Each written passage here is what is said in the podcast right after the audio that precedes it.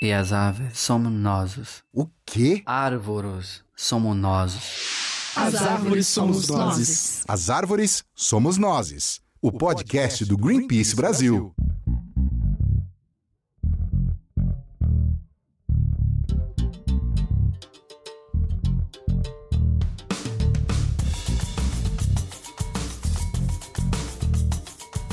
Olá, você está ouvindo o As Árvores Somos Nós, meu nome é Rafael Silva e neste episódio nós vamos falar sobre agrotóxicos. Não seria melhor se todos pudessem ter acesso a uma alimentação verdadeiramente saudável, que seja nutricionalmente livre de veneno e diversificada? Do que estamos nos alimentando e do que vocês gostariam e desejam que toda a nossa população se alimentasse. É de veneno? Com certeza não. Esse é o tema que a gente vai abordar aqui nesse episódio e para falar sobre este tema, nós convidamos aqui a Elisa Fernandes, que ganhou o primeiro título de Masterchef do Brasil e desde então tem se dedicado à vida de chefe de cozinha. Aos 28 anos, ela volta ao país depois de morar três anos na França, onde estudou na renomada escola Le Cordon Bleu, cortesia do programa para o vencedor, né, esse prêmio maravilhoso aí. Fala então um pouco, Elisa, por que você se envolveu agora nessa causa? Na, na verdade, é, acho que essa, essa esse tempo que eu passei. Bom, primeiro, obrigada pelo convite, todo mundo. Espero que essa conversa seja muito legal. Estava um, lendo um pouco mais é, do trabalho da Larissa e eu acho que vou aprender muito hoje. Mas eu estou aqui para falar um pouco sobre é, o reflexo disso na comida, porque embora eu seja cozinheira e faça isso profissionalmente, todo mundo tem que pensar na questão da comida, porque a gente tem que comer todos os dias, né? Então, esse tempo que eu passei aqui na França trabalhando para o Alain Castro, sei que estava meio difícil pronunciar, mas é assim que fala, é, ele é chefe realmente assim com, com uma ideia de comer de fazer uma comida que é menos baseada em carne e mais baseada em legume. Mas legume né frutas enfim é, produtos de origem não animal.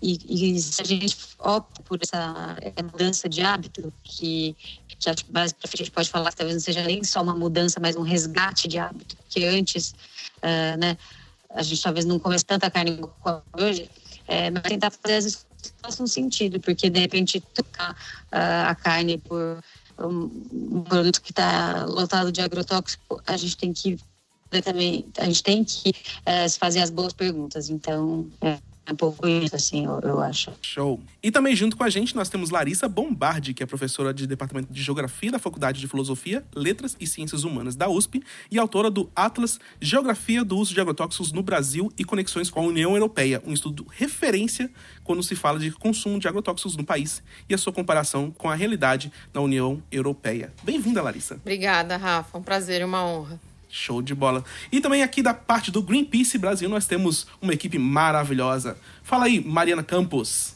Olá, pessoal, estou de volta participando de mais um episódio do podcast. Eu sou a Mari Campos, trabalho na comunicação do Greenpeace e fico em Brasília. Nós também temos a nossa especialista em agrotóxicos e alimentação, a Marina Lacorte. Bem-vinda, Marina. Obrigada, Rafa. Bom, eu sou a Marina Lacorte, eu faço parte da campanha de agricultura e alimentação do Greenpeace. Sou formada, sou engenheira agrônoma de formação, né, e fiz mestrado em ecologia também pela Universidade de São Paulo. Trabalho no Greenpeace desde 2013 e desde 2016 nessa campanha tão especial que a gente vai conversar um pouco hoje em homenagem à Semana da Alimentação. Muito obrigado, Marina. E nós temos também o Irã Magno, que também é nosso especialista em agricultura e alimentação. Fala Irã. Olá, ouvintes. Eu sou Irã, eu sou engenheiro florestal. É, trabalho com essa agenda de defesa ambiental desde 2008. Uh, ah, no Greenpeace já passei duas vezes, eu estou voltando agora, integrando o time de agricultura e alimentação desde o ano passado. Já trabalhei com transgênicos, mudanças climáticas. Uh, e é um prazer participar do meu primeiro podcast desde a volta. Seja bem-vindo, todo mundo aí, bem-vindo, Irã. É, então, para puxar um pouco o assunto, como a Marina já falou, a gente vai, vai puxar a Semana Mundial é, de Alimentação Saudável. E assim, a gente tem, é, como uma ONG ambientalista, né, como Greenpeace é, a nossa ideia é sempre expor os principais impactos né, é, ambientais e sociais de um tema, que no caso é o atual modelo de produção agrícola, e os agrotóxicos têm sido a nossa fonte principal de trabalho, que tem muita relação com a forma como o brasileiro se alimenta. Então, Marina, que a gente queria saber um pouquinho, explica um pouco mais pra gente, é, para quem chegou agora no, no podcast, não conhece muito bem o Greenpeace, por que a gente está falando de agricultura, por que alimentação e por que agrotóxico para a gente? Beleza, Rafa. Então eu vou contar um pouquinho dessa campanha é, que a gente tem aí aproximadamente quatro anos, que é a campanha de agricultura e alimentação. Como você falou, como ONG ambientalista, a gente tem o dever de atuar nessa parte, né? Então, tanto de fazer denúncias, como também de apontar possíveis soluções para impactos é, sobre o meio ambiente das atividades produtivas. E as atividades agrícolas, elas têm uma série de impactos profundos sobre o meio ambiente. E por isso que a gente escolheu trabalhar com a questão de agricultura. Só para a gente ter uma ideia, a maior parte das áreas desmatadas na Amazônia, elas são ocupadas pela atividade agropecuária, né? Então, gado bovino e grãos principalmente, cerca de 70% das emissões do país também são causadas por essa atividade, seja diretamente ou indiretamente também. Então, não só aquela coisa do, do pum do boi, né, mas outras várias vias que essa atividade tem é, por conta da mudança de uso do solo, transportes do setor e outros fatores. Além disso, ela tem abusado mais do que usado os nossos recursos. Né? Então, por exemplo, a água, a forma como usa a água, a contaminação da água, a destruição da biodiversidade, enfim. Tudo isso são os motivos do porquê que o Greenpeace está nessa de trabalhar com a questão da agricultura, do modelo agrícola, né? o modelo dominante de produção que a gente tem. E alimentação, claro, também por duas razões mais em específico. Claro, pela questão da saúde das pessoas, né, que é um direito coletivo, é, todo mundo deveria ter o direito à alimentação saudável, isso não deveria ser um privilégio de poucos. Então, não tem como agregar né, essa questão do, dos direitos sociais, dessa justiça social com a questão agrícola, e também porque a forma como a gente se alimenta, ela tem uma relação muito grande com esses impactos, como a Elisa pontuou aí um pouco, e a gente vai ter oportunidade de de falar. Né? Então, a, a, a, forma como a gente escolhe, quando a gente tem escolha, ou a forma como a gente pressiona os governantes, ela tem muito a ver é, com o que vai parar no nosso prato e ela tem muito a ver com o que mais para frente a gente consiga que isso seja um direito de todos, né? Então, por enquanto, é uma questão de aumentar a demanda, para a gente poder também aumentar a oferta mais para frente. Então, por isso que a gente trabalha com isso. E aí, o que, que agrotóxicos tem a ver com tudo isso? Agrotóxicos, ele é a base desse sistema, desse modelo agrícola nocivo, né? Então ele tem impactos diretos, contaminação da água, do solo, morte de abelhas e outros polinizadores super importantes para a própria produção de alimentos. E, claro, ele também tem um efeito, é, um, um impacto muito negativo na saúde das pessoas. Né? Então, por isso que a gente fala, costuma dizer que agrotóxicos ele é a cola desse sistema. Se a gente mexer nessa peça do dominó, a gente pode melhorar muita coisa, tanto na nossa produção de alimentos quanto na nossa alimentação.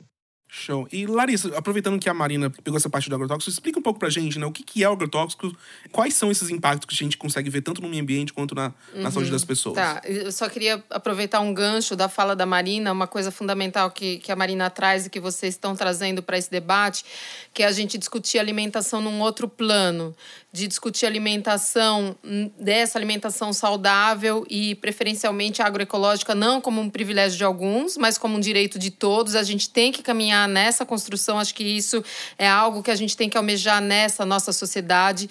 E, e eu concordo com a Marina, a gente discutir essa alimentação dá-nos elementos para discutir questões que são centrais do ponto de vista ambiental e social. E daí queria convidar os ouvintes do podcast a ler um artigo que eu e um, e um amigo da Universidade da Califórnia escrevemos, é, publicado essa semana, se chama A Miséria da Alimentação Tóxica, publicado no Le Monde Diplomatique, é, justamente em comemoração, em celebração ao Dia Mundial da Alimentação, trazendo essa, essa discussão e essa contradição. É, que contradição é essa? Por um lado, a gente comemora, né? Comemora-se no Brasil ano após ano safras recordes de grãos e a gente continua com 15 pessoas por dia morrendo de subnutrição. Então, a promessa, digamos assim, dessa agricultura que a gente chama de uma agricultura tecnológica, uma agricultura é, resultado daquilo que se convencionou chamar de revolução verde, que é agricultura com larga tecnologia, com maquinário, com sementes modificadas. Não vou usar as, a palavra melhorada porque não se trata de, de melhorar, mas de modificar geneticamente as sementes e com uso intensivo de agrotóxicos. Então, é, isso não tem significado a superação da fome. Embora todo o discurso que foi historicamente construído é de que a tecnologia resolveria o problema da fome, na verdade isso não se concretizou. A gente tem praticamente um bilhão de pessoas abaixo é, do que seria razoável do ponto de vista é, da alimentação, pessoas subalimentadas, pessoas sofrendo de fome crônica, mesmo com safras recordes e uma contaminação ambiental e humana enorme. Bem, o que são esses agrotóxicos? O que são essas substâncias? São são produtos químicos é, com base digamos assim, a, construção deles, a matéria-prima é o petróleo, são produtos químicos formulados para eliminar o, aquilo que na agricultura convencional se costuma chamar de pragas. Então, são insetos, é, ácaros e também outras ervas, outros vegetais. Então, herbicidas, inseticidas, fungicidas são os agrotóxicos. E daí, por que é que eles são usados? Como é que eles são usados? Então, é, se a Marina me dá licença, uma licença geográfica para falar um pouco disso, os agrônomos costumam dizer o seguinte: que quando a gente impõe ao solo um fertilizante químico, que é basicamente estruturado em três nutrientes minerais, a gente empobrece potencialmente a saúde é, das plantas e elas se tornam suscetíveis ao aparecimento de doenças ou ao, digamos assim, ao ataque, entre aspas, dos insetos, etc. Então, isso, por um lado, ajuda a gente a entender essa agricultura agricultura que é químico dependente. Eu gosto dessa expressão. É uma agricultura que é dependente química. É uma agricultura viciada, não é uma agricultura autônoma, é uma agricultura químico dependente. Isso por um lado. Então, e aí agora eu queria que os ouvintes imaginassem o seguinte: estamos nos trópicos, o que significa trópico. Trópico, clima tropical é um clima que congrega calor e umidade. Quando eu tenho calor e umidade juntos, congregados, eu tenho profusão de vida. Eu tenho biodiversidade e biomassa. Então, evidentemente, em lugar algum do mundo, a monocultura é um modelo de agricultura sustentável. Mas nos trópicos, ela é mais insustentável do que em qualquer outro lugar do mundo, porque a gente está indo exatamente na contramão de como a natureza se organiza aqui. Então, uma natureza no clima tropical é uma natureza essencialmente biodiversa. Por isso, essa preocupação toda com o bioma amazônico, com o bioma do cerrado, a gente está falando, do, de, digamos assim, da, da conjunção de uma enormidade de espécies diferentes.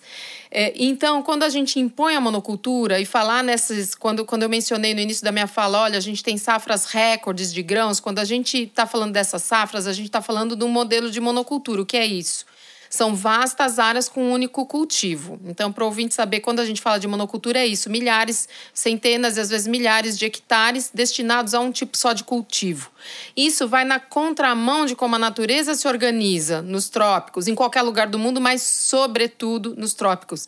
É, e então, eu costumo dizer o seguinte: quando eu faço palestra para crianças e, e jovens adolescentes, eu digo assim: olha, eu sou uma mãe muito chata como mãe, digamos, ambientalista, eu sou chatíssima com alimentação. Meus filhos não podem comer doce, comem com muitas restrições. E aí eu brinco assim com os alunos: o que vocês imaginam que meus filhos fazem quando vão a uma festa de aniversário? Enfim, eles não têm escolha, né? Eles vão lá e vão escolher o doce. A mesma coisa com os insetos. Imaginem o que é o inseto, os insetos chegarem próximo a um campo de monocultura. Eles não têm escolha. Eles vão lá e vão comer aquilo, eles vão cair de boca naquilo. Agora, quando a gente está falando de uma agricultura que é agroecológica, ou seja, o manejo dela ele é todo consorciado, a gente tem várias espécies diferentes, aquilo dá trabalho para comer. Porque você tem que escolher, os insetos também terão que escolher. E quando eu faço essa agricultura toda consorciada, eu também tenho a possibilidade de inserir espécies que são em si em alguma medida repelentes de um ou outro inseto. Então todo esse manejo, ele é um manejo que em princípio mimetiza a natureza. Então estou falando de agroecologia. O que é agroecologia? É essa forma de manejo que mimetiza a natureza e que, portanto, respeita o arranjo do solo. Quando eu mimetizo a natureza, né, quando eu faço uma prática agrícola que imita a forma como a natureza está arranjada e como que a natureza está arranjada, com diversas espécies de diversos tamanhos diferentes, eu protejo o solo. Então imaginem uma chuva torrencial na Amazônia sem a proteção da floresta. O que acontece com essa chuva? Que inclusive no Brasil a gente tem essa expressão que é toró, que é uma expressão só nossa, mas um toró, o que é um toró? Um toró é uma chuva forte com gotas grandes. Eu vivi um ano na Escócia, eu não vi um toró. inclusive o tamanho das gotas de chuva é, é, diferente nos trópicos, elas são maiores, a energia cinética, portanto, é maior.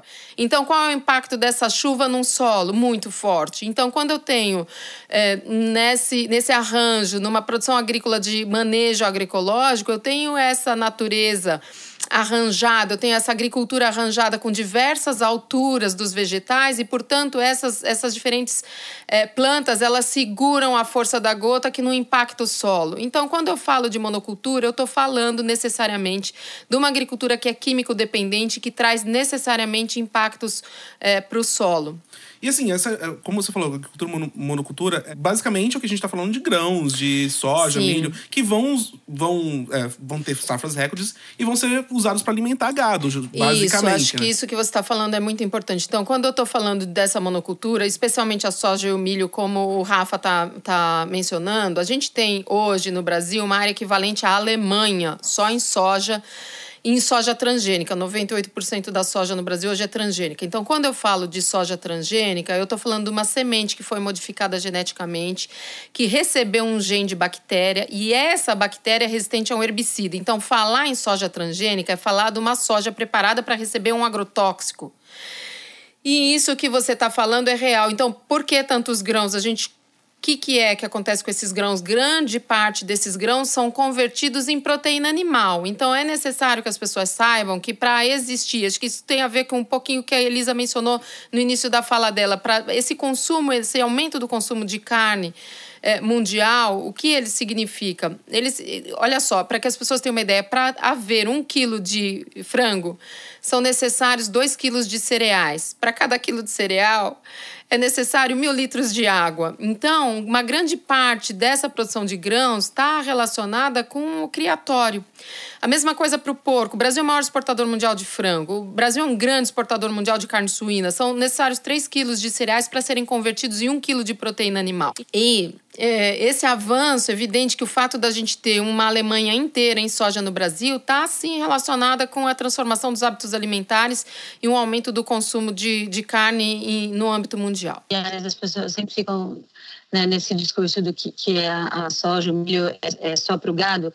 Eu não vou nem me meter a falar, uh, eu não tenho os dados, né, acho que a Larissa quanto a Marina podem trazer aí, né, justamente isso, quanto que de, de gasto a gente tem para a produção da carne, mas a verdade é que a maior parte das embalagens, embalagens de coisas que você for comprar no supermercado né, industrializada, elas têm compostos é, modificados que tipo tem base milho e soja, então esses grãos estão alimentando a gente também.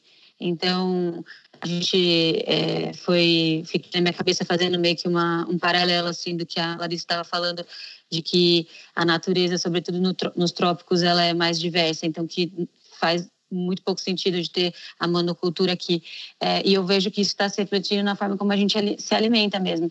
As pessoas têm a geladeira tipo cebola, alho, abobrinha e acham que não tem nada para fazer, porque ela está acostumada que a comida tem que ter sempre mais ou menos a mesma cara. Tem que ter um carboidratão gigante, uma massa, um, um arroz, um grão, é, e, não, e pouco se preocupando de onde vem isso, né? Então, é por isso que é, como eu fico tentando sempre falar de uma forma mais complicada para tocar o máximo de gente possível a questão do orgânico, é, para não parecer uma coisa elitista, do tipo, ah, é caro, nunca vou conseguir comprar. O primeiro passo é a gente parar de abrir embalagem, assim, porque é, tudo que é conservante e, e aditivo de espessante para deixar as coisas com um aspecto que está bonito na propaganda da televisão é irreal, sabe? É irreal. Então, é, tudo que a gente está falando aí dessa, dessa soja, desse milho, a gente está dando isso para o nosso gado e a gente está dando isso para os nossos filhos. Então, é um delírio coletivo, assim, enfim. E assim, a, a, grande quantidade de, de safras que a gente tem também não, são, não é que alimenta o povo, não é que, é o único que, mito que a gente isso, tem. Isso, se, se, me dá licença, que não alimenta, na verdade. Acho que é importante a gente ter essa noção. No Brasil, a fome é persistente, o Brasil voltou para o mapa da fome da FAO. FAO é Food and Agriculture Organization, que é o órgão das Nações Unidas para a alimentação humana. E o Brasil voltou para o mapa da fome. A gente o, o governo atual é, desmontou o CONSEA, Conselho Nacional de Segurança Alimentar. Então, a gente está andando para trás. O Brasil importa feijão há 10 anos. A gente dobrou a área de soja nos últimos anos e a área de arroz, feijão, trigo e mandioca diminuiu. Arroz e feijão diminuiu quase 50% as áreas de arroz e feijão. Então, a gente não está alimentando. Acho que é isso que é fundamental, Rafa. Acho que é bacana deixar muito claro que falar hoje em agricultura não é a mesma coisa que falar em alimentação. Então, esse discurso de que o Brasil é um celeiro agrícola, que é um grande exportador de grãos, não significa que a gente tenha sequer resvalado na questão da segurança alimentar, ao contrário. Isso. E tem alguns outros mitos, né, que a gente conhece aqui, né, Marina? Exatamente, acho que é uma ótima oportunidade para a gente desfazer alguns mitos e a Larissa tocou em dois muito importantes. O primeiro é de que existe um discurso muito forte, né, muito é, falado, principalmente pelo setor é, pra, por algumas partes do setor do agronegócio, porque eu acho que é importante também a gente começar a separar, assim, né, o, o verdadeiro produtor rural, o produtor de alimentos, enfim, que são o, o, setor do agronegócio ele é composto por uma série de, de partes, mas um discurso muito colocado pelos ruralistas é de que não é possível fazer a agricultura agroecológica aqui no Brasil por conta de sermos um país tropical. Então a Larissa já derrubou isso por terra. Não é que não é possível, nós teríamos que sim mudar muitas coisas, né, para fazer uma transição, para a gente ter mais áreas de sistemas mais sustentáveis e agroecológicos e menos áreas dessa produção aí de grãos. Então esse é um mito muito grande. Dá sim para produzir, mas a gente tem que sim combinar uma série de fatores de mudanças e de transição. O outro mito é essa questão da fome, né? Que a gente também acabou de tocar nela. Não é mais uma questão de quantidade, é uma questão, não é uma questão técnica o problema da fome, né? É uma questão política mesmo, de acesso e distribuição. E esse modelo tem tudo a ver com o que a gente está comendo, porque desde, desde o sistema de plantio que utiliza essas áreas enormes, com quase nada de diversidade, que vira um banquete né, para as pragas, entre aspas, como a Larissa também já falou, até o modelo de distribuição e comercialização, que a comida tem que viajar quilômetros de distância. Né? Então, tem um documentário muito interessante, Rafa, chama Demain, em francês, no Netflix, que Opa. fala sobre é, a questão alimentar. E ele fala que nos Estados Unidos, em média, a comida, não é nem no máximo, em média, a comida viaja 2 mil quilômetros. Nossa. Né? Então, ela tem que ter um monte de conservante, ela tem que ter muito processamento, né? Esse processamento excessivo, descomedido. E isso favorece a gente comer menos alimento de verdade, como a Elisa também estava falando, e mais alimento industrializado, que também está cheio de agrotóxico. Né? Então, é um, é um monte de problemas aí que, se a gente começa a reduzir o uso de agrotóxicos, a gente começa a melhorar, melhorar um pouco e resolvendo um pouco por partes boa parte desses problemas. É por isso que eu acho que é sempre muito importante a gente repetir que a nossa crítica aqui é desse modelo agrícola convencional, né, que é o que eu chamo de pacotão do mal, que é dentro dessa lógica de produção industrial, que não é a que está alimentando de fato a gente, que são grandes áreas de florestas que são convertidas em pasto, em plantação de soja, para essa ração animal, que, que né, a gente já está falando. Os nossos alimentos são pulverizados por veneno e esses, os nossos recursos essenciais são contaminados. E isso sem falar em todo o trabalho escravo que envolve esse sistema, né? Trabalhadores rurais que são frequentemente explorados e também a, a, parte dos animais que eles são muitas vezes maltratados. Então esse pacotão do mal que a gente tem que recusar e transicionar, né? E mudar para uma lógica é, de agricultura familiar de pequenos produtores, que são realmente quem alimentam a gente. Né? A gente estava vendo um dado aqui outro dia que 70% é, dos alimentos que, são, que, que, nos, é, que nos alimentam, na verdade, vem de, da produção dos pequenos é, agricultores e do, da agricultura familiar, que, cuja maioria não usa agrotóxicos. E só pegando o gancho nessa coisa do, da tropicalidade do Brasil e como isso impacta a agricultura, é, os ferrenhos defensores desse pacotão do mal que a Mari acabou de falar geralmente usam isso é, para argumentar em favor de utilizar venenos que aqui podem ser utilizados e na Europa não. E é, o motivo seria a gente ser um país tropical. E isso é uma justificativa muito esquisita, porque muitos produtos são banidos na Europa para salvaguardar a sua população e a integridade do meio ambiente. Então, nas últimas uh, liberações, por exemplo, a gente viu a liberação de um produto que chama de brometo de diquate, que foi banido porque causava impacto na população vizinha, contaminava a água subterrânea, causava impacto na ave fauna. Uh, isso é só um exemplo, assim. A gente viu das liberações de 2019, mais de 30% caem nessa categoria de banidos na Europa e continuam sendo utilizados aqui. E aí isso passa a mensagem para o consumidor brasileiro que a gente ainda é tratado como consumidor de segunda classe. É, eu queria complementar isso que o, que o Irã está trazendo e dizer duas coisas importantes. Uma para ilustrar isso que o, que o Irã trouxe, que é o seguinte: eu, eu, gosto de usar dois exemplos, laranja e uva, que são cultivos em comum entre Brasil e União Europeia, por exemplo. E acho que esses dois cultivos desmistificam totalmente essa, essa, esse argumento de que a questão é que no Brasil o clima é tropical e, portanto, os agrotóxicos são diferentes. Então, esses dois, se a gente olha e compara é, o quantidade de agrotóxicos autorizados no Brasil na laranja, por exemplo, e aquela autorizada na União Europeia, cerca de 30% de novo daquilo que é autorizado no Brasil é proibido lá. Então, a gente está falando dos mesmos cultivos. Então, é, esse é um argumento que não se justifica. E outro argumento que não se justifica, que acho que é importante deixar muito claro, que é o seguinte: a gente não pode justificar pela tropicalidade, ou seja, usar um argumento natural para justificar algo que é uma escolha humana, que é uma escolha social e política. Então, o fato do Brasil converter uma área equivalente à Alemanha em soja e daí ter duas, três safras por ano e demandar um pacote químico não é um fato natural. É uma escolha econômica, social e política. O Brasil não fez a lição de casa. Quando a Organização das Nações Unidas se formou no pós-guerra, uma das indicações é de que os países da América Latina deveriam fazer a reforma agrária, a gente não fez. O fato do Brasil não ter caminhado na direção da, da reforma agrária redundou em crises enormes, tanto do ponto de vista urbano quanto do ponto de vista rural. Então, se hoje a gente tem o quadro que a gente tem com latifúndios, produtores, sobretudo uma parte deles improdutiva ainda, é verdade, e outra parte produzindo grãos transgênicos, isso é uma escolha. São as determinações políticas de como a gente se constituiu e como se constitui como nação e, e os nossos projetos do futuro. Então a gente não pode justificar com o argumento natural, que é o da tropicalidade, o fato do país ter escolhido converter uma área equivalente a três Portugais e meio ou cinco Portugais e meio em soja, cana e eucalipto. Isso precisa ficar muito claro.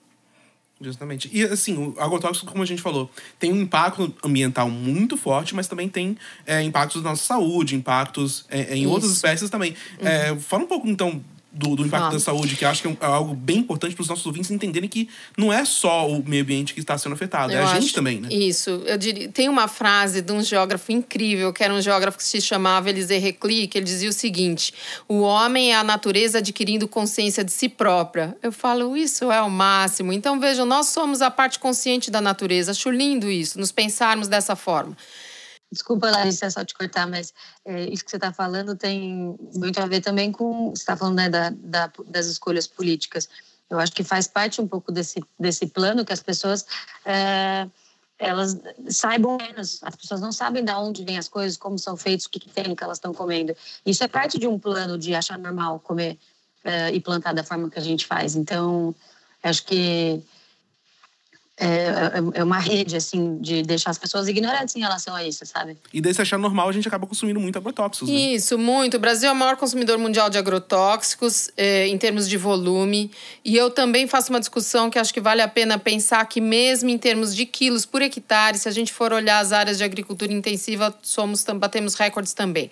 Mas, falando da saúde humana, Rafa, que é isso que você tinha é, perguntado, a gente tem é, um nível de contaminação humana muito grande. Então, por exemplo, para que os ouvintes tenham uma ideia, entre 2007 e 2014, o Ministério da Saúde é, contabilizou 25 mil pessoas intoxicadas com agrotóxicos de uso agrícola.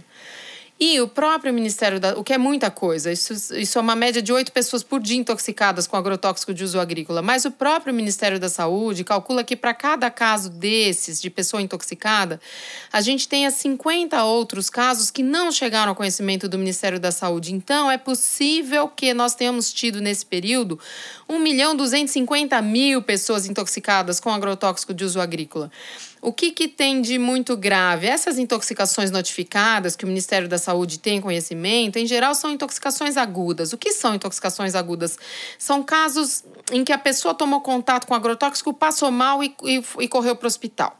Isso é agudo. O que, o que são intoxicações crônicas? Intoxicações crônicas são doenças que acontecem em função dessa exposição frequente. Que doenças? Câncer, malformação fetal, puberdade precoce. O que a gente tem visto, daí queria falar do câncer e da puberdade precoce. Por exemplo, a três semanas atrás, quando eu e a Marina estivemos em Brasília numa sessão especial da Câmara dos Deputados para discussão do, da, da condição de agrotóxicos, eu estive no Hospital é, Boldrini de manhã em Campinas nesse mesmo dia. E é um hospital é, de, de tratamento de câncer infantil, um hospital de referência no Brasil.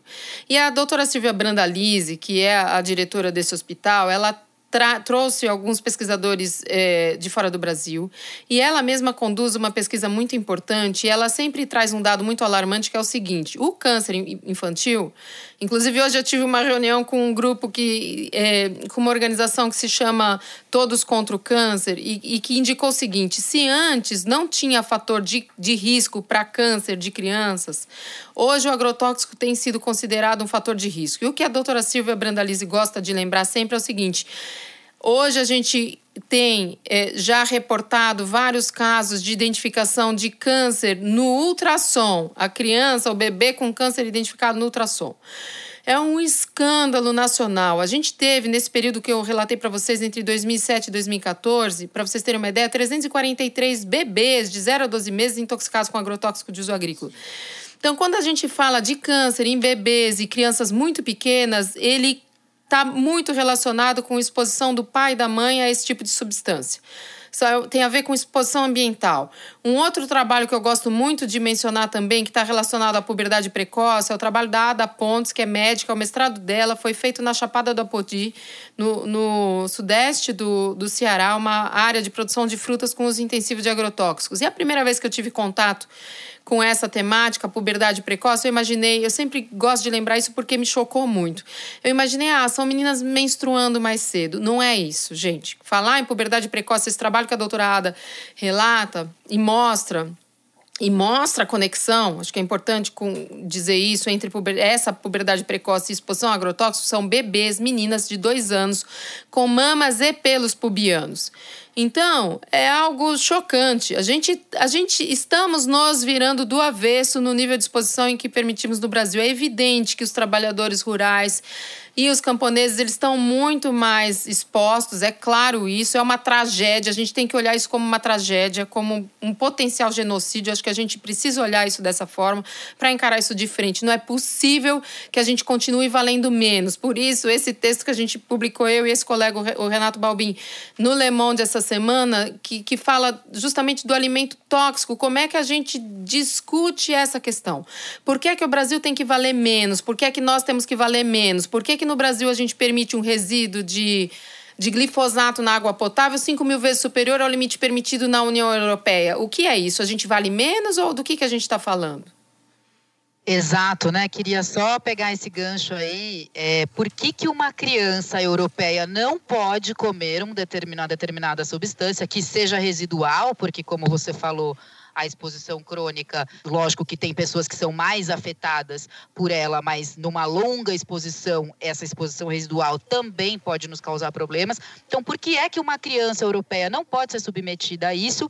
E no Brasil, por ser um país tropical, as nossas crianças podem, né? uhum. né? Assim, a gente não pode mais usar esses argumentos que chegam até a ser falaciosos, né? Porque não é verdade, é possível produzir de outra forma. A gente precisa de investimento, incentivo, é, estímulo e vontade política, acima de tudo, para aprovar políticas públicas para dar escala para tudo isso. Então, não dá mais para ficar nesse discurso, não dá mais para a gente ficar nessa situação de cidadão é, de segunda categoria, né, de cidadão uhum. de segunda classe, apoiados num argumento de que somos um país tropical e temos que produzir assim e nossa economia é baseada nisso. Uhum. Em algum momento, inclusive, a nossa economia vai colapsar, uhum. porque se ela é tão baseada nisso e a gente não cuida desses recursos, que são os mesmos recursos que a gente utiliza para produzir é, alimentos, enfim, esses grãos, em algum momento vai faltar. Né? Fora o que a gente já abre mão, por exemplo, de incentivos fiscais que uhum. são dados para os agrotóxicos. Uhum. É muito dinheiro. Né, por ano. Então, tem que repensar mesmo essa lógica, essa matemática que não inclui um monte de coisas. Porque se incluir o agronegócio, né, essa, essa, esse tipo de agricultura, a agricultura convencional impactante, ela não vai ser nem tão lucrativa assim e nem tão barata como eles é, gostam de, de, de dizer né, no discurso. É, queria complementar isso que a Marina está dizendo. Há um estudo feito pelo professor Marcelo Firpo, lá da Fiocruz, em conjunto com o Orientando, publicado há alguns anos atrás. Marina, acho que você talvez conheça, em que ele mostra o seguinte: para cada dólar gasto com agrotóxico no Brasil, são gastos 1,2 dólares em tratamento de saúde. Então, na verdade, a sociedade como um todo sustenta esse modelo de agricultura e não o contrário. Acho que é importante que a gente é, também qualifique esse debate. Isso. É, e uma das coisas que, é, um gancho que, pegando o gancho que a Marina falou, é, a gente não está pensando muito no futuro, né? E uma das coisas que a gente vê bastante isso é que tem agrotóxicos afetando, por exemplo, abelhas, que são polinizadores importantíssimos, tanto para o presente quanto para o futuro uhum. da nossa alimentação, né, Irã? Você tem. Você é, estudou um pouco desse tema, né? Conta um pouco pra gente. É, eu acho que uh, os efeitos dos agrotóxicos, eles parecem ficção científica, mas eles realmente acontecem, né? É, falando ainda não das abelhas, mas tem um agrotóxico, por exemplo, que chama atrazina, que ele causa hemafroditismo no sapo. O sapo é, muda o sexo e a população do sapo cai. Nas abelhas, tem um grupo de agrotóxicos que chama neonicotinoides, que eles causam perda de memória e desorientação. Imagina você sair da sua casa para trabalhar e você não volta para sua casa e morre porque você perdeu seu senso de orientação. Isso está acontecendo com as abelhas. E vai bem direto nessa mensagem que a Marina estava falando, que é, esse modelão ele tem tanta sede que ele vai exaurir tudo. É, as abelhas eles são o principal grupo de polinizadores dentre os grupos de polinizadores que a gente tem. Uh, e eles contribuem não só com a manutenção das paisagens e dos nossos ecossistemas, como também com a agricultura. Então, continuar colocando todo mundo sob risco é exaurir todos esses recursos e, no longo prazo, é colapsar tudo. Colapsa a gente, colapsa sapo, colapsa abelha. Só para complementar, é por isso que eu fico me perguntando, assim, a gente se pergunta muito a quem interessa continuar com essa narrativa de que os agrotóxicos não fazem mal, né? Só para a gente fechar essa discussão de, aqui de trazer os problemas. A quem interessa isso? A quem interessa um governo que só esse ano já liberou mais de 400 substâncias, só até o momento, né? No momento que a gente está gravando esse, esse podcast, de repente pode vir mais por aí. E, e, enquanto assim, é o que a Marina estava falando, a gente gasta bilhões por ano, o governo gasta bilhões por ano com incentivos fiscais para agrotóxicos. Por que, que a gente não pega esse dinheiro, esse incentivo, e incentiva a produção de produtos orgânicos, a produção de alimentos orgânicos, né, que beneficiaria muito mais gente, beneficiaria a nossa saúde e os próprios produtores familiares, né, que a gente já citou mais cedo. É, e aproveitando, pegando esse gancho do, do, da produção agricultura familiar que você falou, essa é uma das soluções, né? A gente citou agora o problema né, do, da monocultura, do uso de agrotóxicos, mas a gente também já tem algumas soluções, inclusive na parte política, né? Que é o PINARA, que é a Política Nacional de Uso de Agrotóxicos. E a gente trabalhou esse tema bastante também, né, Marina? No, no Congresso, nos últimos anos. Fala um pouco mais como foi, é, do que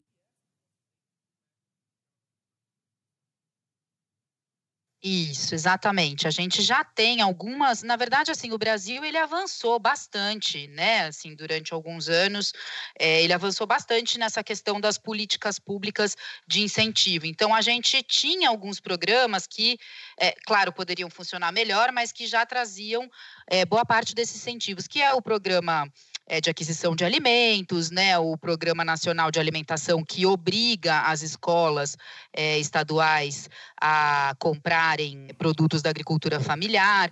E aí, só falando um pouco dessa coisa do pequeno produtor, os pequenos produtores, acho que isso é muito importante cada vez mais a gente fazer, que é essa coisa da separação do joio do trigo, né? Já que a gente está falando de agricultura e alimentação. É, a gente tem uma agricultura dominante que é dessa forma toda que a gente falou aí. Mas é claro que você tem outros produtores, você tem outros, mesmo grandes produtores que estão é, tentando fazer é, de forma mais sustentável. O problema é que a gente tem muito pouco estímulo. Então, assim, hoje, os agricultores familiares, eles ainda são os protagonistas da produção agroecológica. Né? Então, eles ainda são os que põem alimento na nossa mesa e tal. Mas é importante ressaltar que esse modelo ele também vem entrando mesmo com os pequenos, né? Então você já tem pequenos agricultores indo para o modelo convencional, enfim, aqueles que conseguem é, de alguma forma fazer essa passagem para o convencional quando não abandonam suas terras, porque não tem condição de fazer isso, né? Não tem nem estímulo para produzir legal de forma mais sustentável e nem conseguem é, ter dinheiro para comprar, por exemplo, todos esses insumos. Mas eles ainda são esses protagonistas. E é isso que a gente precisa incentivar. A gente precisa incentivar que esses pequenos produtores não migrem para um sistema convencional nocivo e impactante e que produtores grandes e médios migrem para um sistema melhor. O que, que pode fazer isso? Políticas públicas. A Pinara, por exemplo, é uma dessas políticas que a gente tem defendido muito no Congresso. Eu e Larissa fomos lá na comissão especial, falamos da Penara, que é uma política nacional de redução de agrotóxicos. Então, ela vai trazer alguns, ela tem alguns eixos que ela vai trazer os primeiros passos para essa construção. Ela não vai resolver tudo mas ela é muito simbólica porque ela dá a mensagem de que o governo quer fazer diferente e que ele quer incentivar esses produtores a fazer diferente. Então, primeiro, a gente precisa de uma política pública para servir de base para que os produtores não sejam prejudicados por essa transição.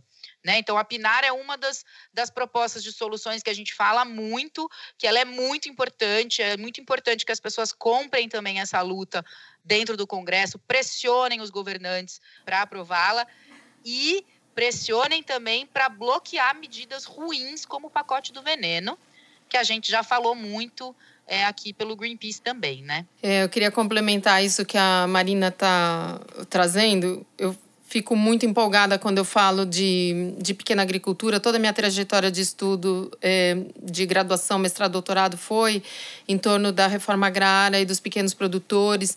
E eu fui acompanhando sempre o quanto os pequenos agricultores estão enredados numa necessidade. É, digamos que eles já estão na terceira geração de dependência química. Acho que é importante mostrar isso. Então, o Brasil tem uma trajetória de, durante a ditadura militar, ter abarcado essa proposta da Revolução Verde, todos os bancos públicos, inclusive quando faziam financiamento, faziam atrelados à compra desses insumos. Então, é, e, e, toda a formação agronômica, acho que é importante deixar claro, ela é toda voltada nessa perspectiva. A gente tem pouca formação agronômica, então toda assistência técnica, aliás, a assistência técnica estatal foi desmontada quem acaba dando assistência técnica são exatamente os vendedores dessas substâncias. Então, os pequenos agricultores, muitas vezes, aqueles que fazem uso dessas substâncias, eles são vítimas de um, de um sistema que eles não têm controle. Quando eles tomam dinheiro para crédito rural, eles já tomam. Uma parte do dinheiro nem entra no bolso dos pequenos agricultores. Que é importante que isso fique claro, já vai direto para as empresas que comercializam essas substâncias. Então, tem toda uma visão que também é criada de que agricultura boa, agricultura decente, agricultura sem mato. A gente tem isso nesse imaginário, inclusive dos pequenos agricultores, estão muito forte. Então, tem algo daquilo que a gente chama de representação do trabalho, é, eu costumo dizer o seguinte: várias vezes quando eu fazia trabalho de campo, eu falava, vou tirar uma foto. Não, pelo amor de Deus, não tira uma foto agora que a minha roça está no mato. É a mesma coisa que alguém chegar na nossa casa meio-dia, a cama está desarrumada. Então, é verdade, a própria concepção que se tem de mato no Brasil é avessa ao de trabalho. Quando, na verdade, a natureza é biodiversa. Ela é em si consorciada, ela tem muitas espécies ao mesmo tempo. Então, isso que a Marina está falando de política pública é algo essencial.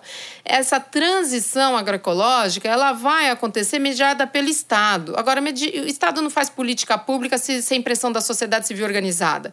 Todas as grandes conquistas que a gente tem na nossa sociedade são fruto da sociedade civil organizada. Por isso, parabéns ao Greenpeace por organizar o podcast e todo o restante do trabalho que vocês têm desenvolvido, porque a gente só transforma. Com, primeiro passo de transformação é sempre a consciência. É o primeiro passo. Uma vez que a gente ganha consciência em qualquer aspecto, a gente não volta mais. Isso é uma dádiva. Então, é importante que as pessoas tomem consciência disso. Então, por que opinar é importante? Porque a política pública é fundamental para essa transição. Quando é que um agricultor, um pequeno agricultor que já está na terceira geração de dependência química, vai transformar o modelo de produção dele se ele acha, se ele aprendeu que é assim que se faz? Isso por um aspecto, que é o aspecto da representação em si da agricultura, que é o aspecto das técnicas, aquilo que o eu pediria uma licença aqui para falar um pouco do Bourdieu, que tem a ver com ethos, com um certo saber fazer, que já está numa terceira geração moldado por esse pacote. Isso por um lado. Por outro lado, como é que um agricultor que ele depende daquilo para a sobrevivência dele, da família dele, um camponês, muda do dia para a noite a sua estratégia de produção, se a família depende daquilo para sobreviver? Então, as políticas públicas elas são essenciais, desde a forma de produzir até a forma de comercializar. Então, quando você, Marina, mencionou no início, olha, a, a média de distância de um alimento nos Estados Unidos é, é percorrer 2 mil quilômetros, falar em agroecologia, falar numa transformação, é também tornar esses mercados acessíveis. Então, falar de alimentação não como privilégio, mas como um direito, acho lindo, acho uma potência enorme. Inclusive, a primeira frase que tem nesse texto que a gente publicou essa semana no, no Le Monde, inclusive está publicado, vocês podem acessar ou fazer a propaganda, é uma frase do, do, do Galeano que eu amo, que toda vez que eu vou fazer uma palestra, eu uso essa frase porque ela, ele diz o seguinte: a soberania começa pela boca. Vejam que potência tem essa frase. A soberania começa pela boca. A gente transforma uma sociedade discutindo alimentação. Acho que isso é fundamental. Uma das coisas que, que a gente citou no começo sobre a grande quantidade de safra, né, de, de grãos que vão para a produção bovina, é, uma das coisas que a gente consegue fazer é reduzir o nosso consumo de carne, é uma, da, uma parte das soluções, e isso impacta bastante. Né? Você, você teve essa experiência, né, Elisa? É, conta um pouco como, pra gente como que foi. É, eu eu estou preferindo até falar menos, porque não quero que o meu discurso sirva de, de nenhuma forma uh, é, para tornar essa discussão elitizada, né? Porque não, de forma alguma. Quando a gente fala de escolhas, é muito mais fácil você fazer a escolha quando você tem a verdade de escolha. Quando, igual uh, foi dito, né? Se a família depende daquele, daquele cultivo para o sustento da família dela, como que a gente pode esperar que eles façam essa transformação se você não tem uma política pública uh, e e dirigentes, né, que governos que, que possam incentivar a produção orgânica, né? Então esse é o primordial e é, já até abri aqui o artigo do Le Monde, Larissa, assim que terminar o podcast eu vou ler. É, o que eu posso falar na minha esfera, assim, né, pessoal, enquanto uma pessoa pública que teve muitos privilégios, né, aí, foi, bom, essa experiência eu trabalhei na França, eu trabalhei para um chefe estrelado, Alain Ducasse, e, e tem um restaurante onde eu trabalhei que é num palácio, então um restaurante uh, super uh, seleto, não é todo mundo que pode ir lá, etc. Mas o que, que é interessante né, desse restaurante, além de ser um, um super uh, restaurante, é o fato de que ele traz um pouco a, a pauta da, da transformação da alimentação dentro de um contexto que tem uh, que acaba reverberando muito mediaticamente em Paris e na França. Porque talvez, e, é, e, é, um pouco triste dizer isso, mas é assim, né? O fato de que o bar da esquina vai deixar de vender carne vai transformar talvez aquele círculo de pessoas que frequentam ali. Agora, quando um restaurante que que é um está sempre em pauta, seja pela por menu novo, seja por outro, enfim, por eventos mil que acontecem em Paris e esse restaurante está assim sob o holofote, quando eh, o chefe faz essa decisão de tirar a carne do cardápio, ele cria uma discussão e ele ele reverbera um, um barulho sobre o assunto. Então, por isso que eu gostei de uh, trabalhar lá, porque é um restaurante então que deixou de usar carne vermelha no, no, cardápio e a maior parte de tudo que é servido lá é orgânico. Eu falo a maior parte porque é, eu sei que alguns produtos industrializados que a gente acaba usando pode ser que não tenha origem 100% orgânica, mas tudo que é guarnição, legume e peixe é tudo feito a partir do, do cultivo orgânico. E, enfim, aí a, a hora que eu volto, voltei para o Brasil, eu comecei a me questionar algumas coisas que eu acho que aqui na França eles estão talvez num passinho na nossa frente, que é não se acostumar tanto com, não achar tão normal assim, que a gente se alimenta dessa forma, nessa mesmice, sempre comendo as mesmas coisas. A gente acha que o Brasil não tem estação do ano, porque quando a gente aprendeu não sei, né? Eu falando da geografia aqui para vocês, mas quando a gente aprendeu na escola, a gente aprendeu que tem taiga, tundra, tundra e que no, nos trópicos a gente tem menor variação de temperatura e por isso a gente não tem verão, não tem inverno. E, na verdade, é uma forma muito eurocêntrica de ver a questão, porque a gente tem sim, a gente tem épocas de chuva, que é aquele toró que vocês falaram, agora não lembro se foi a Marina ou a Larissa, e você tem época de extrema seca, você tem a Caatinga e você tem o Rio Grande do Sul, você tem a GA enfim. E tudo isso é, a gente tem sim que entender melhor o nosso, o nosso território, os nossos produtos e as nossas estações do ano, porque eu acho que é, quando eu tento falar com um maior número de pessoas, né, através de rede social, eu estava pensando como é que eu vou uh, tomar essa pauta se eu não for falar da questão da reforma agrária, da política a fundo? Como que eu vou falar num nível mais, vamos dizer, cotidiano das pessoas, né, dessas pessoas que, que podem fazer essa escolha? E eu acho que é, é um pouco esse resgate dos velhos hábitos, sabe? Então, primeiro, deixar de abrir tanta embalagem para comer.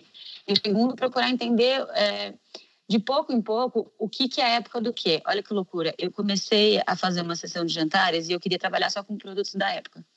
E aí eu comecei a, a né, em feiras, conhecer produtores e tal, e eu percebi que pouca gente tinha, de fato, catalogado o que que está na época do que em cada região, né, assim, vamos dizer, sudeste e tal. E, e é um trabalho a ser feito, na verdade, para a gente contar, sabe? Tipo, não é que você, a questão não é uh, se restringir a as pessoas acham que comer só o que está na época é se restringir a uma pouquinho do que vai ter só naquele momento. Mas, na verdade, é, é se permitir uma riqueza muito maior, que é comer aquilo que está na melhor época de ser comido. E, e, sim, não achar tão razoável assim querer comer morango o ano inteiro, sabe? Alguns produtos sim, né?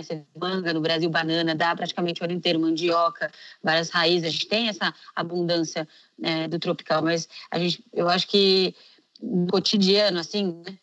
Tirando essa questão do, do, do, público que a gente tem falado agora, até agora no podcast, é educar as pessoas para resgatar os hábitos mais antigos, né? Como os nossos avós, ou talvez tataravós, é, comiam e pensavam. E, e a indústria ela é a, a, a questão que mais dificulta, né? Porque é, quando você vai num, num, uma compra no supermercado você pensa cidade, a vida que leva a corrida, etc., eu vejo, no supermercado, eu vejo que as pessoas compram. E é impressionante como a parte do hortifruti é sempre a menor parte, são sempre os mesmos produtos, muitas vezes hiper embalados, porque eu acho também muito estranho você ser uma, um produto.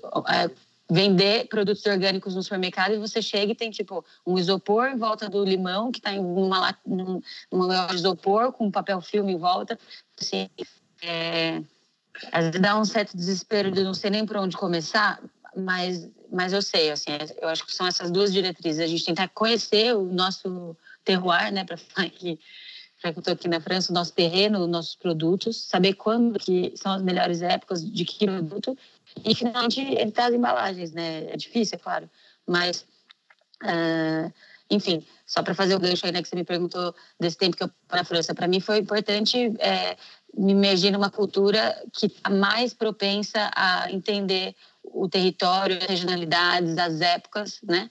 Uh, e também essa questão de ter estado num restaurante tão, né, assim, tão de vanguarda, uh, que perdeu as três, era um restaurante de três estrelas Michelin, comida tradicional francesa, muita gordura, muita, muita carne, e, e aí fez essa mudança, perdeu as três estrelas, foram três anos até reconquistar, então é, até nisso a gente vê que é uma reeducação. Então, eu vejo isso reverberando no Brasil. É, as pessoas até falam, ah, eu ouço alguém querendo criticar, falando, ah, tá na moda, né, fazer restaurante à base de legume orgânico. E aí eu fico pensando, será que eu tenho que achar ruim isso? Ou eu preciso lembrar ele que tá super na moda abrir uma franquia do McDonald's, porque tá bem mais na moda, na minha opinião, sabe? Enfim. É... Uma das formas da gente é, apoiar, né, esse, é, o, a agricultura que traz o alimento para nossa mesa é realmente apoiar a agricultura familiar, né? Uhum. Ir na uhum. feira e tal. É, Mari, você tem experiência para falar sobre isso? É, isso que eu tava doida dar um pitaco aqui. Uma vez a gente até escreveu um blog que se chama Agricultura Familiar, a solução para os nossos pepinos. Olha. Porque, de fato, é.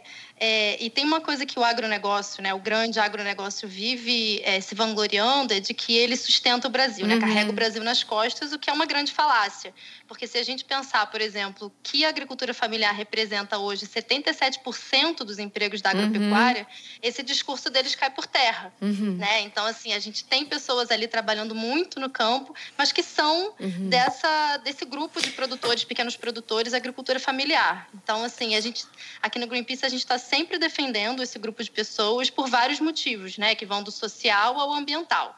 Assim, é, eu tenho uma, uma, assim como a gente fala do pacotão do mal da agricultura mecanizada, a gente tem o, o, pacotão do bem, que é a agricultura familiar, que a gente tem alimentos saudáveis e nutritivos, como frutas e legumes, a gente tem um, um respeito muito maior ao meio ambiente, à biodiversidade. A gente, com a agricultura familiar, o desmatamento ele não aumenta, né? Ele não precisa demandar mais terra e mais água para produzir o que, que essas pessoas produzem.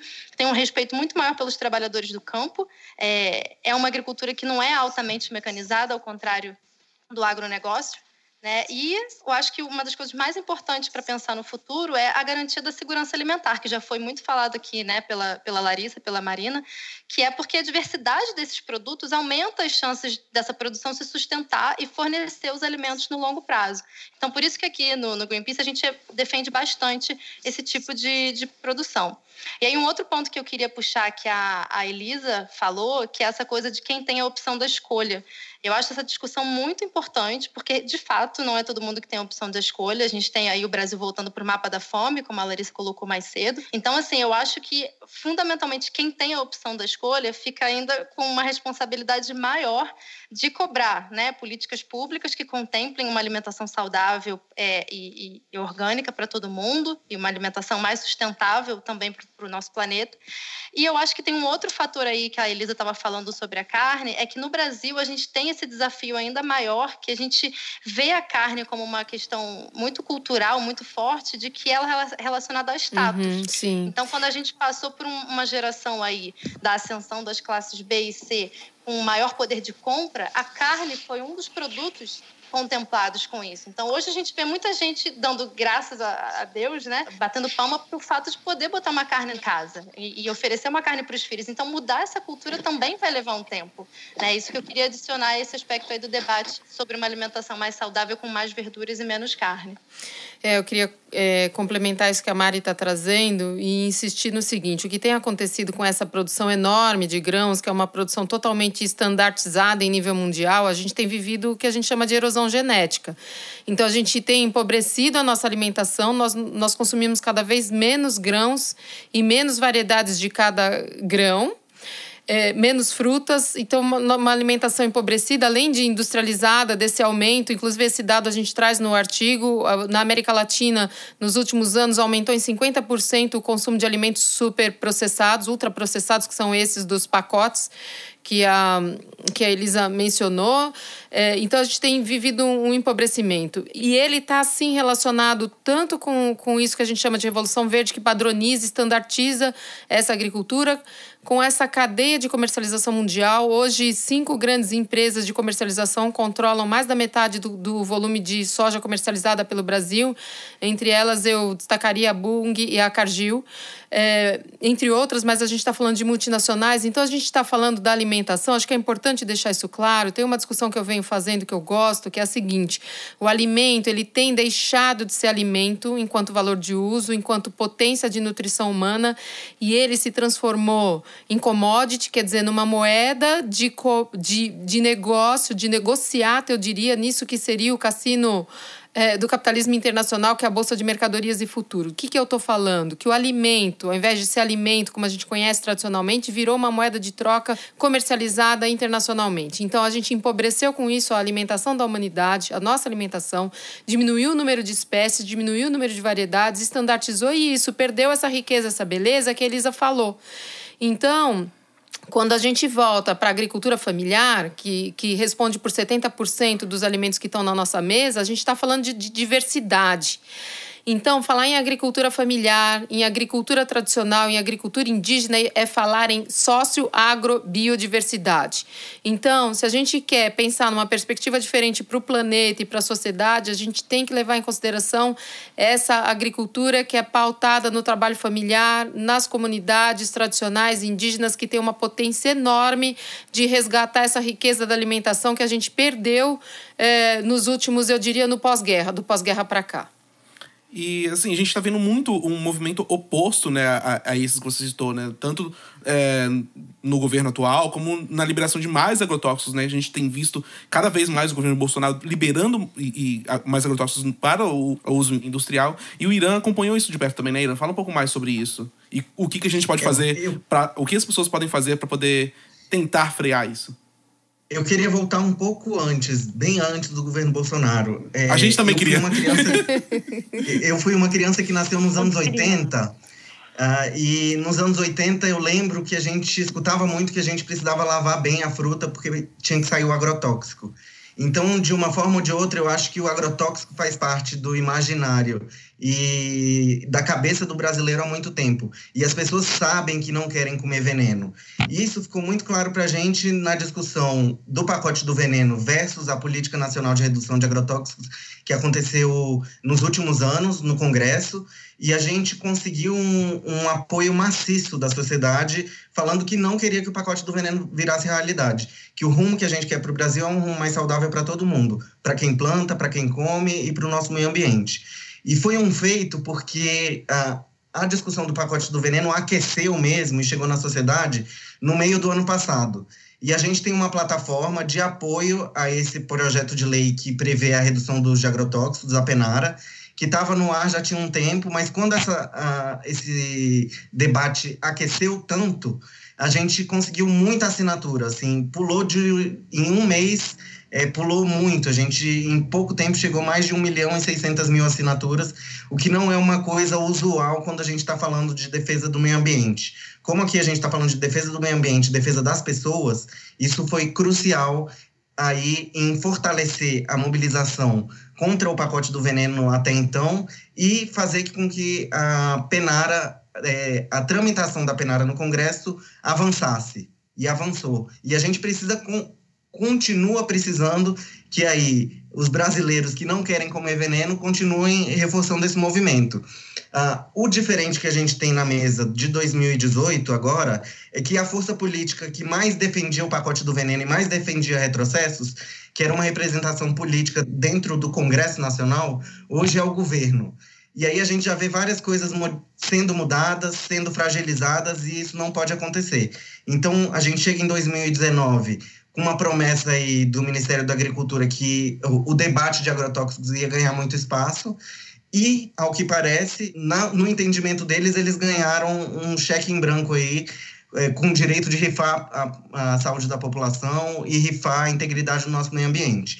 Então, a gente chega num ano que a gente tem um, uma liberação recorde de agrotóxicos, a gente nunca viu um ritmo tão acelerado e a gente ainda tem muitos pedidos é, de agrotóxicos sendo acatados. Então, é, e além disso, a gente ainda vê uma fragilização, por exemplo, das leis de análise dos agrotóxicos. Então, antes, a gente tinha uma é, classificação toxicológica que levava em conta muitos fatores. E muitos produtos eram é, classificados como altamente, extremamente tóxicos, com base no que eles causavam. Então, eles causavam irritação é, ocular e possibilidade de cegueira, corrosão da pele. Isso já era suficiente para afirmar que esse produto é venenoso e é perigoso. Hoje, a linha de corte ficou morte. Um produto ele só é extremamente tóxico se você morrer. Isso não tem é, sentido algum. Assim, a gente precisa continuar dando o nome das coisas. Agrotóxico é veneno e veneno faz mal. Isso é irrevogável. É, é, muito curiosa como essa lógica é inversa, né? E perversa. Tenho um amigo que é médico, o Matheus Macedo, que ele fala: eu acho um absurdo a gente ter que nomear os alimentos como alimentos orgânicos, quando na verdade a gente deveria é, nomear os alimentos como: ah, esse alimento tem agrotóxico, para a gente refletir sobre a, inversão da, dessa lógica, né? Então, assim, eu sonho com um dia que a gente vá falar: ah, aquele alimento ali tem agrotóxico, e não, ah, aquele alimento ali é orgânico. Que ótimo, adorei isso. Já incorporei, viu? No meu caderninho, no meu, no meu vocabulário. Eu queria eh, falar isso que o, que o Irã trouxe, que acho que é importante, de dizer, olha, essa campanha ela está em ação. Eu estou aqui para conclamar as mulheres, nós que somos portadoras da vida. Eu gosto de dizer o seguinte, as mulheres, a gente traz no nosso corpo ponto de vista físico, essa possibilidade de portar a vida e de portar o alimento, porque nós amamentamos. O primeiro alimento que todos os mamíferos têm ao nascer é o contato com o leite, que é o alimento que as fêmeas do planeta produzem. É demais, isso é o máximo. Então, é, a gente traz conosco esse arquétipo da generosidade, da doação. Eu costumo dizer que as mulheres dão, e a gente usa esse verbo não é por acaso. As mulheres dão à luz, as mulheres dão de mamar, e inclusive né, com a conotação sexual, quando a gente fala a gente deu, a mulher dá. Por que, que a gente usa o verbo dar? Tem a ver com qual generosidade, essa potência do arquétipo feminino. Se a gente não quiser, a gente não dá, viu? Só pra vocês saberem. Mas eu acho que é isso. A gente quer um feminismo do útero e da vagina e não do pênis e do testículo. E esse feminismo do útero e da vagina traz a potência de resgatar na agricultura esse arquétipo feminino que é um arquétipo que, junto com o masculino, fecunda a terra e não esteriliza a terra. Acho que é isso que é importante. Então, nós mulheres que trazemos arquetipicamente, não estou falando mulher só quem nasceu no corpo de mulher, gente. Mulher quem se identifica com esse arquétipo feminino, seja lá qual corpo que a gente nasceu, porque acho que é sempre bacana a gente ter esses dois arquétipos, buscar esse equilíbrio arquetípico eh, na gente. Mas o que é importante a gente saber é que as mulheres nós somos telúricas, viu? A gente é ligada na terra, a gente tem que puxar todo mundo para cá e dizer: olha, amanhã, é, de novo, o dia amanhece, a gente tem que comer. Então, a gente tem que lembrar disso e das gerações futuras. E nós, é, tradicionalmente, arquetipicamente, nos preocupamos com a geração futura porque nós temos filhos. E por isso eu queria conclamar as mulheres a nos posicionarmos contra o pacote do veneno. É, esses dados de crianças com câncer, eles são muito assustadores. Então, o que, que a gente quer para os nossos filhos? Então, isso acho que é o que nos move. Acho que tem uma capacidade enorme de aderência nessa sociedade, de acordar e dizer, mulheres, a gente não topa. Nós, enquanto mulheres, não topamos o pacote do veneno. Show. E assim, isso já vai, então. É, adorei essa fala, achei fantástica. Isso já entra um pouco no. no como eu queria encerrar um pouco o episódio. É, eu queria pegar uma opinião de todo mundo. É, como você espera que o Brasil esteja é, daqui a 10 anos em relação à agricultura e alimentação? Eu queria começar primeiro com a Elisa, que está lá na França e já está tarde para ela, tadinho. Olha, gente, eu desculpa ser honesta desse jeito, mas depois desse dado aí das crianças no sul do, na parte sul do Ceará com dois anos, eu sinceramente meio estimulada para falar como que eu espero. Mas eu acho que o que eu espero, já que eu acabo falando mais talvez esse lugar das pessoas que têm as escolhas, é que as pessoas realmente pressionem uh, ou, ou, ou, ou queiram saber de onde vem o que elas comem e que elas evitem justamente as embalagens, mas que, como a gente sabe que a gente não pode evitar todas as embalagens, a gente pressione pelo menos para poder entender essa embalagem. Então, igual seu amigo médico falou, é, eu acho que a gente tem sim que lutar por rótulos transparentes para a gente pelo menos saber o que a gente está comprando, para decidir se quer mesmo dar para o nosso filho. Uh, e eu vou terminar, terminar aqui também com uma, só uma dica, porque eu não sei no, em São Paulo, né, na cidade de São Paulo, não sei se tem bastante ouvinte uh, da capital, mas eu queria é, indicar duas uh, organizações que vendem orgânicos, porque a gente às vezes acaba falando é, da questão elitista, né, dos orgânicos, mas também esquece é, de mencionar o quanto as pessoas são ignorantes em relação a onde conseguir comprar, onde poder encontrar o produto com, com valores né, mais acessíveis. Então, eu vou indicar Instituto Feira Livre, que é na Vila Boarque, Santa Cecília, perto do Copan, e o Instituto Chão, que fica na Vila Madalena, que são duas organizações que vendem orgânicos diretamente dos produtores. Então, é um dos lugares que eu utilizo, inclusive como pesquisa para mim, para entender o que está, o que não está na época, porque se não deu é porque não deu terra. E, e, eles trabalham só com produtos orgânicos, não são só legumes, frutas, mas tem também alguns cremes, queijos, é, massas. Então já fica a dica aí para os ouvintes que às vezes acham que só podem comprar orgânico uh, na seção da, da, geladeira dos embalados do supermercado. A gente tem outras vias. E aos sábados o CEAGEST também é, tem produtos orgânicos para a venda com preços melhores. Então, como eu não estou muito otimista do como a gente vai estar em 10 anos, eu vou deixar essa dica já para amanhã, para você fazer compras num mundo mais legal, quem sabe. É, só para acrescentar as dicas então da Elisa, também mencionar o Instituto Baru no Butantã, que foi é, inaugurado há pouco tempo, e o Armazém do Campo do MST. Eu tive lá esse fim de semana, inclusive, é um lugar fantástico, acho que vale a pena. E valorizar também essas, essas práticas, essas cestas, essas entregas em sindicatos, os formatos de CSA, consumidor, sustento, agricultor procurem na sua cidade, seja lá onde for, isso está aumentando, a gente tem visto isso crescer no Brasil. Posso já dizer minha perspectiva de futuro? Eu estou muito animada, Elisa. Olha só. Eu sei que o é, porque o contexto é o pior possível, mas veja, essa pauta ganhou o Congresso Nacional. Na última eleição, vários deputados, tanto em nível de deputado estadual quanto dos deputados federais, vários tiveram isso como pauta. Isso está no nosso horizonte, isso está movendo as pessoas. Eu vejo as pessoas cada vez mais sensibilizadas e movidas em torno dessa pauta. É, esse aumento de lugares e possibilidades de comercialização de produtos orgânicos agroecológicos, ele está vinculado a uma maior conscientização. E eu estou com o Paulo Freire, que a, a consciência consciência é o primeiro passo para a transformação. E uma vez conscientizado, ninguém volta. E eu vejo uma preocupação é, cada vez mais crescente da sociedade em torno dessa pauta. O próprio Pinara, no estado de São Paulo, também está sendo gestado isso. No dia 7 de novembro, aqui na Assembleia Legislativa do Estado, isso vai ser discutido. Então, a gente tem experiências importantes. O Ceará proibia a pulverização aérea, Floripa agora é zona livre de agrotóxicos. A gente tem importantes conquistas em níveis é, estaduais, municipais, e mesmo essa discussão do Pinara em nível nacional é importante.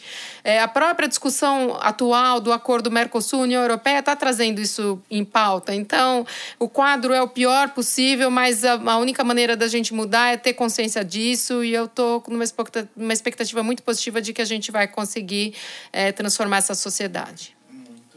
Irã, meu querido, como você imagina o Brasil para daqui a 10 anos? Fala pra gente. Então, antes de entrar na minha imaginação, acho que conclamar, depois da maravilhosa né? chamada aí da Larissa, as pessoas a assinarem a plataforma que eu mencionei antes. A plataforma chama Chega de Agrotóxicos e o endereço é chegadeagrotóxicos.org.br, porque a gente ainda tem luta para frente. É, e aí eu acho que é a nossa luta que vai transformar tudo isso, como a Larissa bem trouxe. Com certeza. E para mim, a minha perspectiva dos próximos 10 anos, eu espero que o Brasil, esse país tropical, volte a ser solar, que as pessoas voltem a andar tranquilamente, se sentirem bem nas suas próprias peles. A gente, nós somos muitos, somos muitos que não queremos veneno e que o país ande para frente, a agricultura avance e não estagne usando justificativas que a gente já conhece há muitos anos.